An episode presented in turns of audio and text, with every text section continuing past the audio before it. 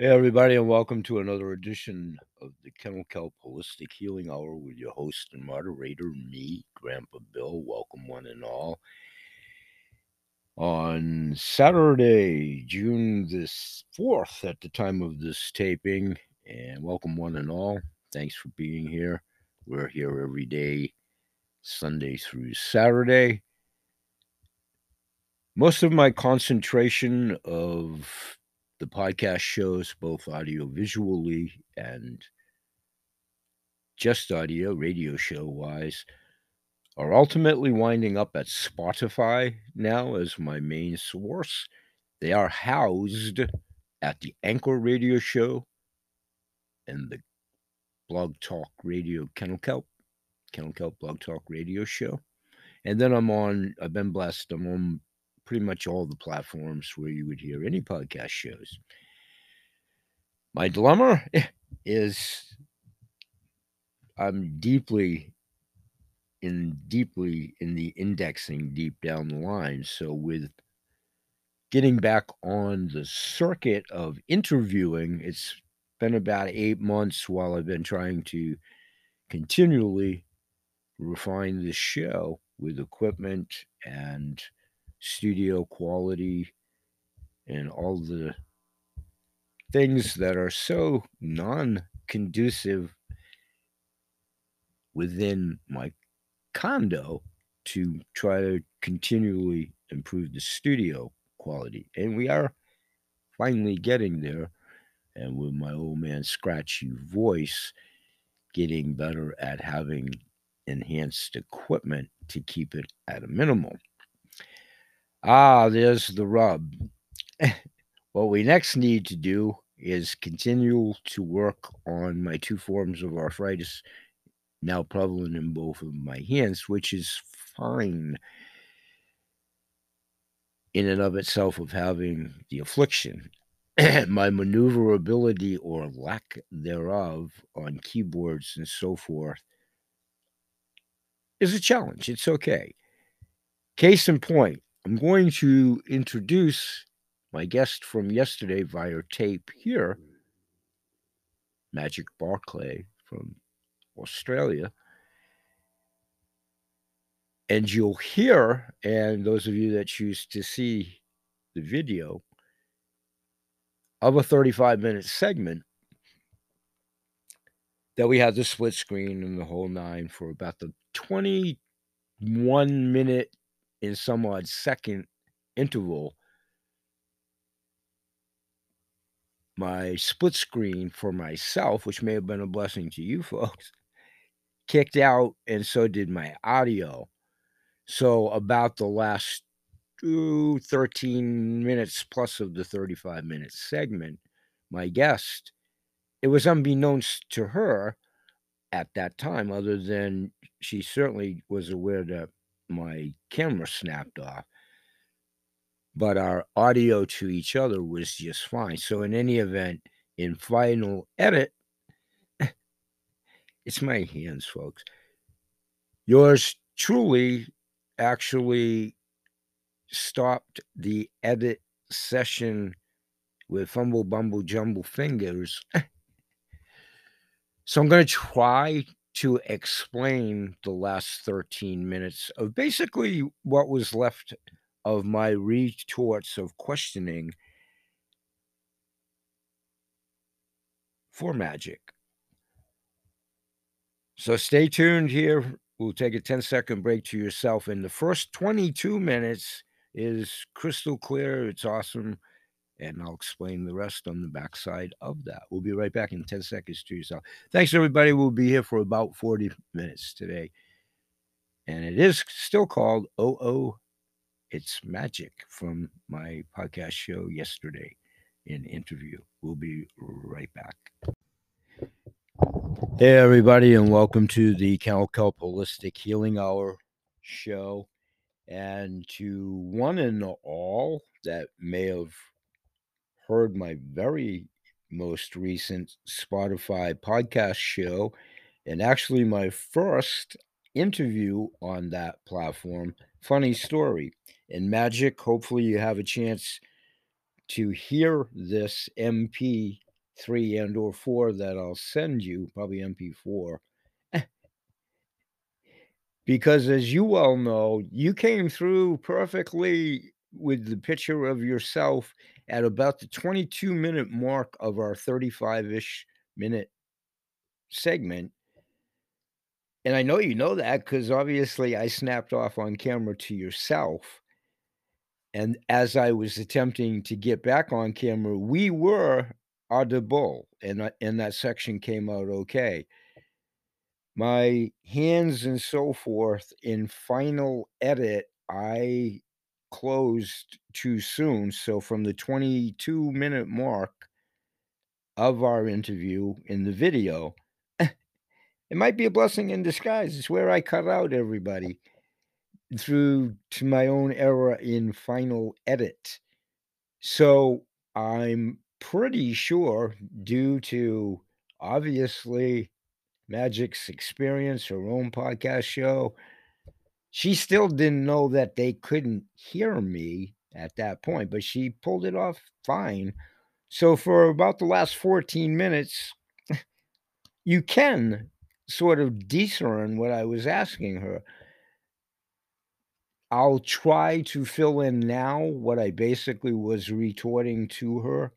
And between the two, when she comes back on my show, which she's agreed to do, you know, when we reschedule at some future date in the not too distant horizon, we can joke about it. And it'll be so much better because once again, it was yours truly that uh, exited stage right, old Snagglepuss cartoon back in the old days. Okay, basically, and I have to do this from recall too. So, wow, we're all in trouble. Just about at that 22 minute mark, whatever you see Magic retorting to one, I had, I think I had just asked her on camera, still and audible, about meditation. I think that's where I kind of departed in the final edit. So she was replying to meditation and she was, as you could hear, you know, there was no problem with that. And I, and then the pauses, of course, were like I was elaborating on what she said. So I'm going to try to do this from recall. When she said something to the effect of, you know, don't put me in a room and uh, concentrate on my navel, kind of like formal meditation, if you will. Well, what I interjected was that you can't hear was how I kind of self improvise on everything to include meditation. And I don't, and there's absolutely nothing wrong with traditional meditation. I mean, nothing, of course not. But I kind of deviate from that. So, anyway, we started talking about asthma music. And uh, I'm still have this propensity to call her Rachel with my crazy mind because Rachel's going to be my next guest, entirely different lady on Monday. It's still magic like the show says, oh, oh, oh, it's magic. I did have a half a clever, clever moment for a second. I thought, oh, oh, oh, it's magic, the song pilot. She seemed to chuckle. Okay, so um, the meditation part, you probably at that interval couldn't hear me actually framing my questions moving forward through those 14 ish so minutes at that juncture remaining, about the 22 minute mark of the 35 minute show. So I know we did the meditation part and I kind of was elaborating on how I and I deviate and self improvise. And then towards the end, you know, I think it's pretty clear, although you can't hear it by her retort, what my question actually was you may have been blessed that you just couldn't hear, my elaboration on it and so forth. So you will if you care to when Magic comes back on my show. And here at this radio segment right now, radio folks, that's pertinent to my Spotify video that I just did a short while ago uh, at this taping with Magic. So, radio show people, we'll be right back. Uh, I'm going to use this MP4 as an insert on my Facebook page, somewheres around the podcast show. you know, above my head, below my head, whatever. And it's kind of the patchwork finishing of my voice when I disappeared here as to what I was actually asking her. Okay, everybody, thanks for being patient. And for those that care to do so, you can find me on Spotify. It's Kennel Kelp uh, Healing Hour, but I'll put the direct link in the description of today's show. And we'll be right back here at the Anchor Radio, continuing with today's show. Uh, show subject, yeah, show subject. Elmer Fudd. We'll be right back. Okay, everyone, welcome back, and please do stay with us for about the first 21 minutes. I'm going to try to stop it right at that interval. So I'll be back in about 21 minutes. Here are my guest, Magic Barclay, and myself from taping last evening on the OOO It's Magic episode. Thanks, everybody. Everyone, and welcome to another edition of the Kelp Holistic Healing Hour with your host and moderator, me, Grandpa Bill. And it will be my great pleasure here momentarily to welcome Magic Barclay from way over on the other side of where we reside here on the East Coast, over in Australia. And just a moment ago, when we were catching up, we kind of kidded each other about the time changes. It's extremely early in her neck of woods this morning. So, again, I thank her for allowing me to catch up with time zones and probably impeding a little bit of her important REM sleep. So thank you. And Rachel, I've already, uh, Rachel, here we go already. Magic, another guest coming up, Rachel.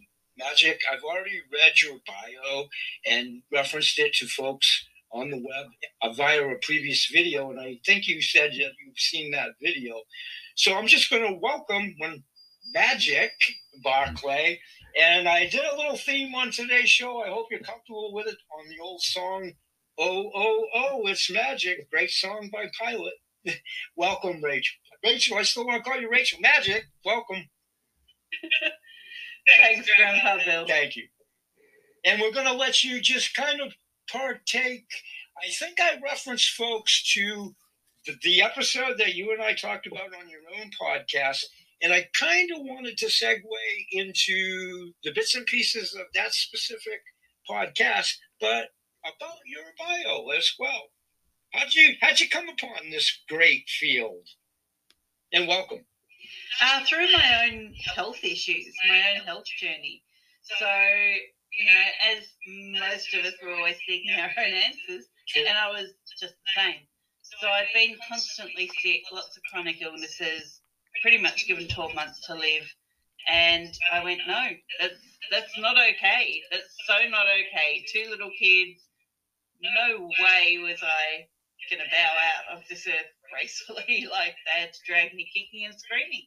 So I threw myself into natural health because I wasn't getting answers from the medical system, or at least answers that were only partial, and that wasn't good enough.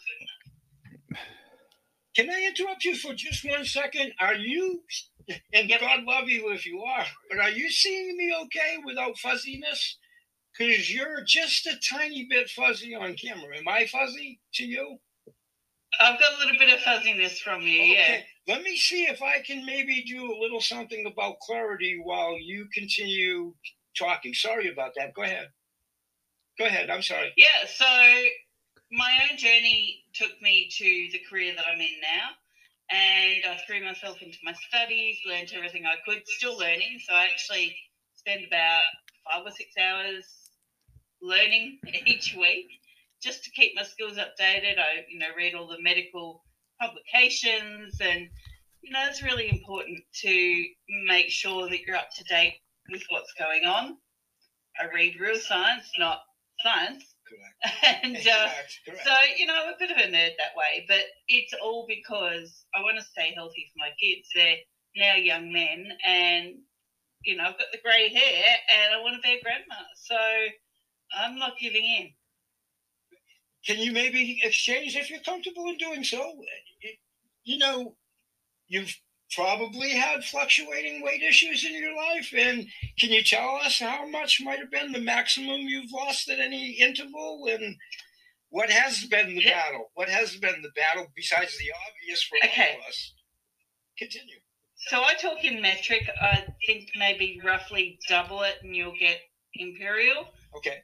I could be wrong, but roughly. Okay. So at my heaviest, I was 144 kilograms. Okay. So about 290 pounds. Okay.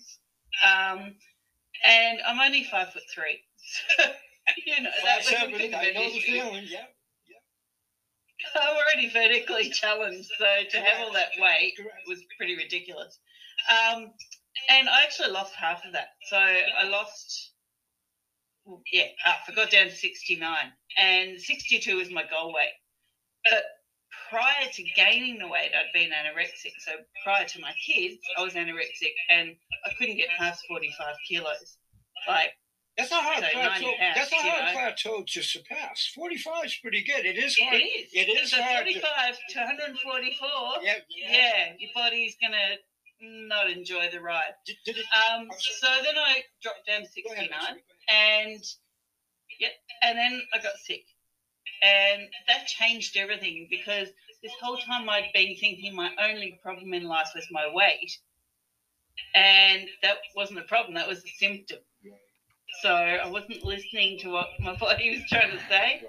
And yeah, dropped down 69, thought everything was great, got sick, weight started coming back. So I put another 30 back on, or about 25 actually. So my second heaviest was 91 kilos.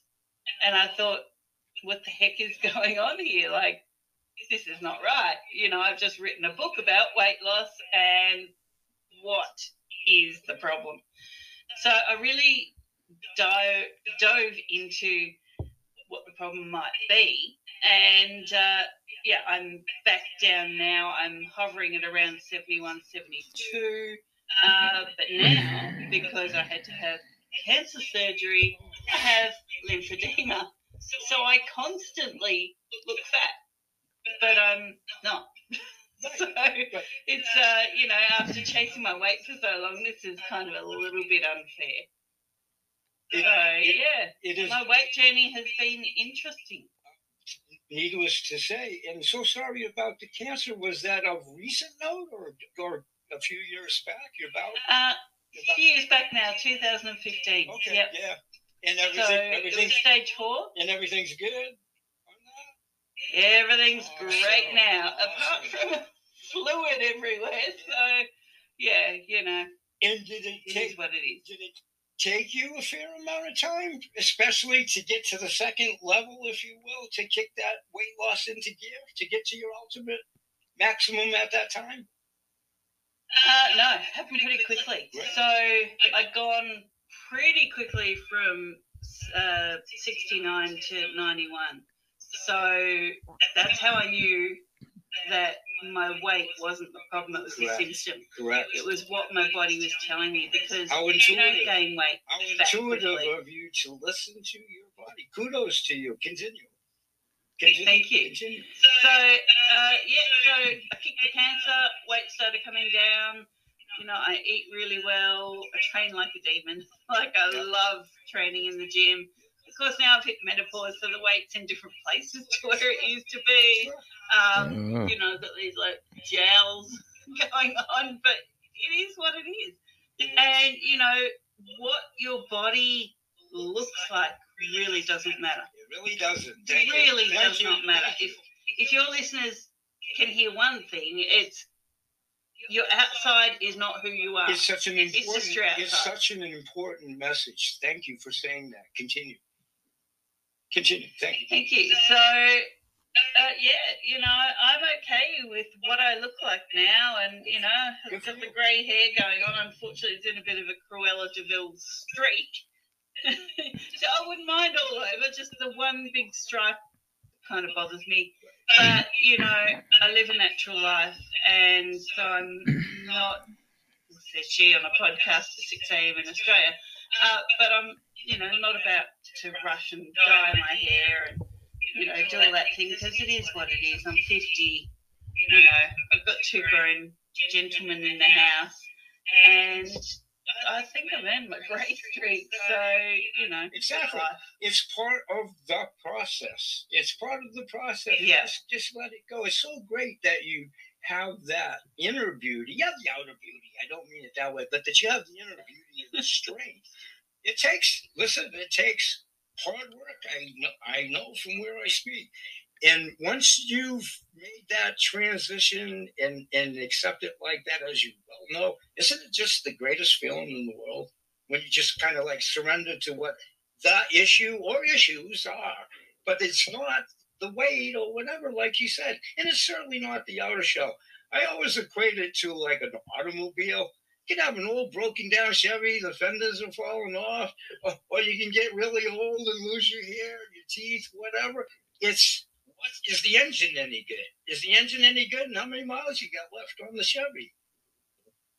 Totally. Well, like I said, just turned 50, and I'm pretty sure I'm good to go to at least 90. I, I have the same, I have the same outlook, and I'm 68. I got a jump start on you a little bit. I'll be that 90 before you, but I'll wait for you. That? I work out, I work out and so forth. I could tell from the bios and the little crash course, mostly my scheduling, that I got to get familiar. I could tell immediately that we have so professionally and in life and in life. So please continue. It's not about me. It's about you. Welcome again. Thank you. Continue. Yeah. Uh, what would you like me to say now? Like, you well, know, you know, I am about to get familiar with your book. I, am an avid Kindle fan. I can't believe I haven't come across it before, and I'm a tiny bit embarrassed by not. But on your website, I scanned it from Kindle real quickly. So maybe you can elaborate on the book itself for others that might not be familiar with your book. Sure, I've actually written four books. So I'm sorry, the one about weight loss specifically. My bad. My bad. Yep. Yep, yep. I'll, I'll get to that one. So my first book was a cookbook for my kids. Yep. Um, they had behavioural issues, so I started looking at how food affects Yep. Their behaviour. So I wrote one of those. Then I did a compilation book. So I started talking in that one about an influence in our lives here and, you know, how that kind of changed my views on health. Sure. Uh, then I wrote a book about weight loss. So that's the one that you're talking about, and that's called Stop Being Fat, Love Yourself Skinny. And it's not actually a book about weight loss. Book about loving yourself. Correct. So it's a book about what I've said. Your outer shell is just your outer shell. You know, in the book I talk about media and myths and factors that influence us, like medications and issues that influence us, like diabetes. And these all contribute to weight gain or weight loss. And you know, it's two sides of the scale. And about being happy within yourself. So it's really about my journey of, you know, pre being a, a big girl. I was too skinny. So I went from looking like Olive Oyl from Popeye to uh, to the blueberry girl in Charlie and the Chocolate Factory. Too good. Now that you And all in the same body and all in the space of a few years. So, you know, that's, that's what Stop Being Fat, Love Yourself Skinny is really about. And it's about giving you um, the myth that you need to be aware of. So, you know, don't compare yourself to things in the media because that's unreal. No one's walking around airbrushing you, photoshopping you. You know, you don't walk around with, um, you know, big clips in the back of your head to stop the wrinkles in your face. You can't get plastic surgery every five seconds and have it look natural. You know, there's a lot out there that we compare ourselves to, and it's wrong. It is. It is. It's, it's, it's a judgmental society so heavily by that one category alone.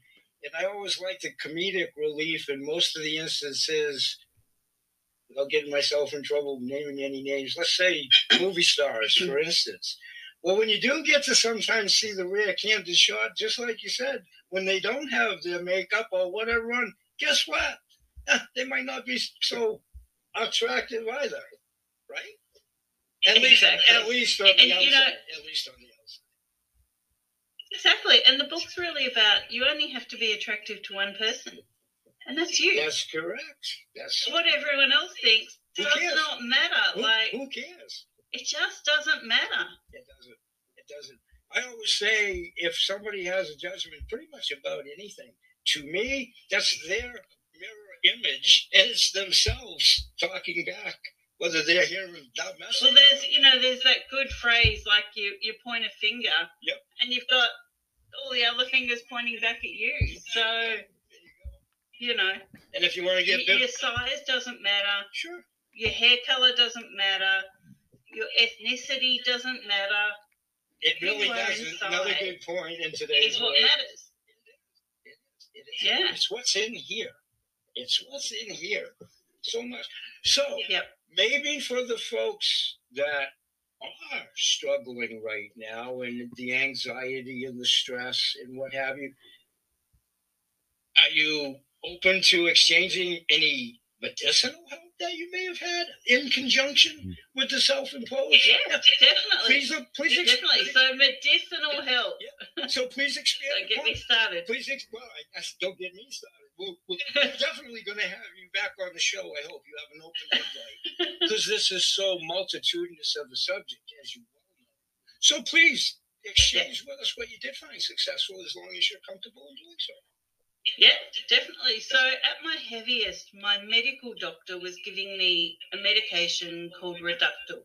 Uh, I'm not sure if you got it in the US, but It here in sounds. Australia, it's sounds familiar, but yeah. yeah, it comes under a lot of different names. But basically, it's a drug that suppresses your appetite so that you lose weight. But being a drug, it's synthetic. It's not something the body recognizes, so it has side effects. So he gave me the script for Reductil. In fact, he gave me a free packet to get me started. Sure. And he said, This should help. And I went, mm, Dude, eating's not my problem. I didn't get this big from eating. I'm pretty sure I eat okay. I've got a couple of toddlers. Like, I have to feed them healthily and I eat what they eat. So I looked up what this Reductil did. And at the time that he gave me the packet and gave me a script for more, there was several lawsuits going on about people that had, you know, really bad reactions mentally to this thing. A couple of people had heart attacks. That's where I know the name from. I'm familiar with the lawsuits Yeah. when you said that. Continue. continue. Lawsuits, yeah. And here he was giving it to me, you know, and I'm like, nah, that, nah, not taking it. Sorry, but no. Um, you know, and medically, all he could do is give me a pill. He didn't ever ask me about what had happened previously in my life, Isn't that how I'd gotten anorexic, how I'd gotten super morbidly obese in the space of a few years. Isn't that frightening when they really just don't even ask questions? It's just like, well, take this and call me in the morning, as the old adage. You go, take this and give me a Yeah, You'll be all right. You'll be Yep. yep, Based on what, Doc? Ba- Based on what? I'm not gonna be all right. exactly. I haven't had a chance to tell you anything. Go ahead, continue. continue. exactly. So as I handed him back the reductil and said, no, not for me, Right. he said, well, you've got really high blood pressure. So I'm going to give you some statins. Oh my God. I had high blood pressure for a number of reasons, but he didn't look at the reasons. There you go. So he gave me another toxic medication. Number one killer Yes. type of medication in the world is It's statin. horrible. I'm sorry, but it's horrible stuff. Continue. It is. It is. So medically, all the research is out there. In fact, a couple of years ago on mainstream media worldwide, Yep. there was this expose on statins and how dangerous they are. But guess what? The, the number one prescribed drug type Isn't in it the world frightening? is a statin. It's Still. it's frightening. It's it is. It's frightening. It's like overall, when will we catch on in that arena? In that arena. But continue. continue. If you look in the mainstream arena, they Yeah. tell you one thing and then they tell you the opposing thing, and it's like, but, but you know, no matter what, it's still your fault. So I was getting this from my doctor. Right. It was like, here's a statin. Oh no, there's research out about statins. But you know what? Being fat, that's your fault. Having high blood pressure, that's your fault. You got yourself here. You must be eating junk food.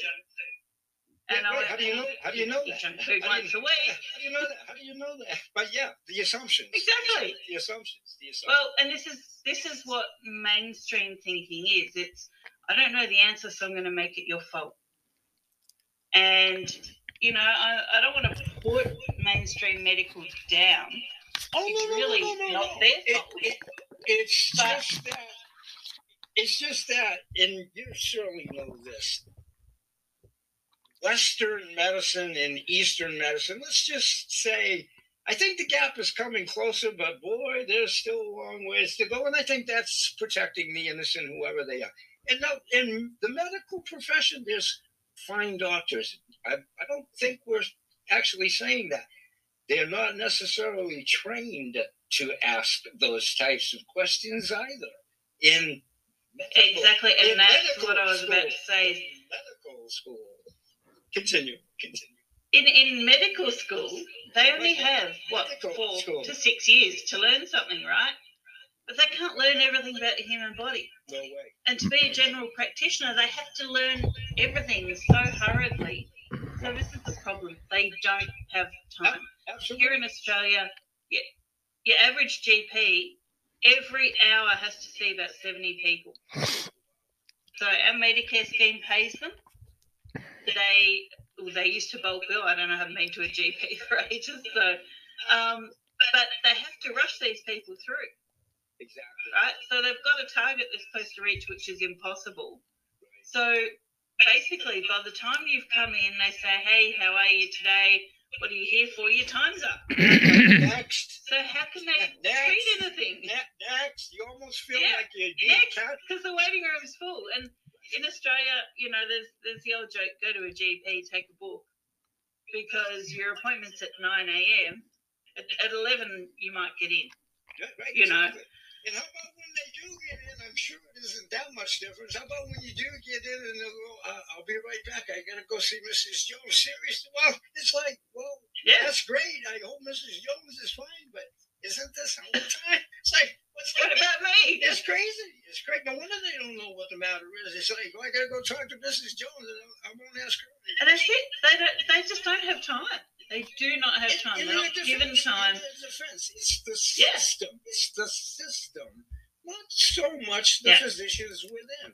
And it's kind of not their fault. Yeah. to, to some degree. It's Exactly. the, it's the system. Exactly. So yeah, the GPs, the GPs back in the day, Okay, folks, this is Grandpa Bill live, and about one second ago, you could hear a slight pause in Magic's voice. Right then and there is when my camera with my wonderful countenance snapped off while we were actually taping. So my audio simultaneously snapped off, and you'd have to be in Magic's position at that time on camera during the taping to herself. That's why she did the quick pause. She's a pro. She has her own show. She knows all about this. She's been up and down this lane before. it was readily apparent that my camera snapped off to her as well as yourselves but she just picked the ball right up because in the live taping, she could hear my voice just fine on questioning and continuing to what ultimately would be about 13 more minutes to the completion of the 35 minute cycle. In final edit, if yours truly hadn't abbreviated this juncture in the final edit, it all would have been rectified and nobody would have ever been the wiser to err is human. I'm attempting my little bit of levity. So before we continue, be a 10 second break to yourself. Thanks, everybody. Those of you in my age bracket, you'll remember this. I thought the first 21 minutes uh, had a good beat. I could tap my shoulder and I think I could dance to it. Uh, I'd give it a 10. I'm kidding around on the old American bandstand. Dick Clark, way back in the annals of time. Meaning here, I thought the first 21 minutes went very well, other than a couple of things, which again is on Grandpa Bill. We didn't tape it in the Grand Canyon and or the Valley of the Jolly Green Giant.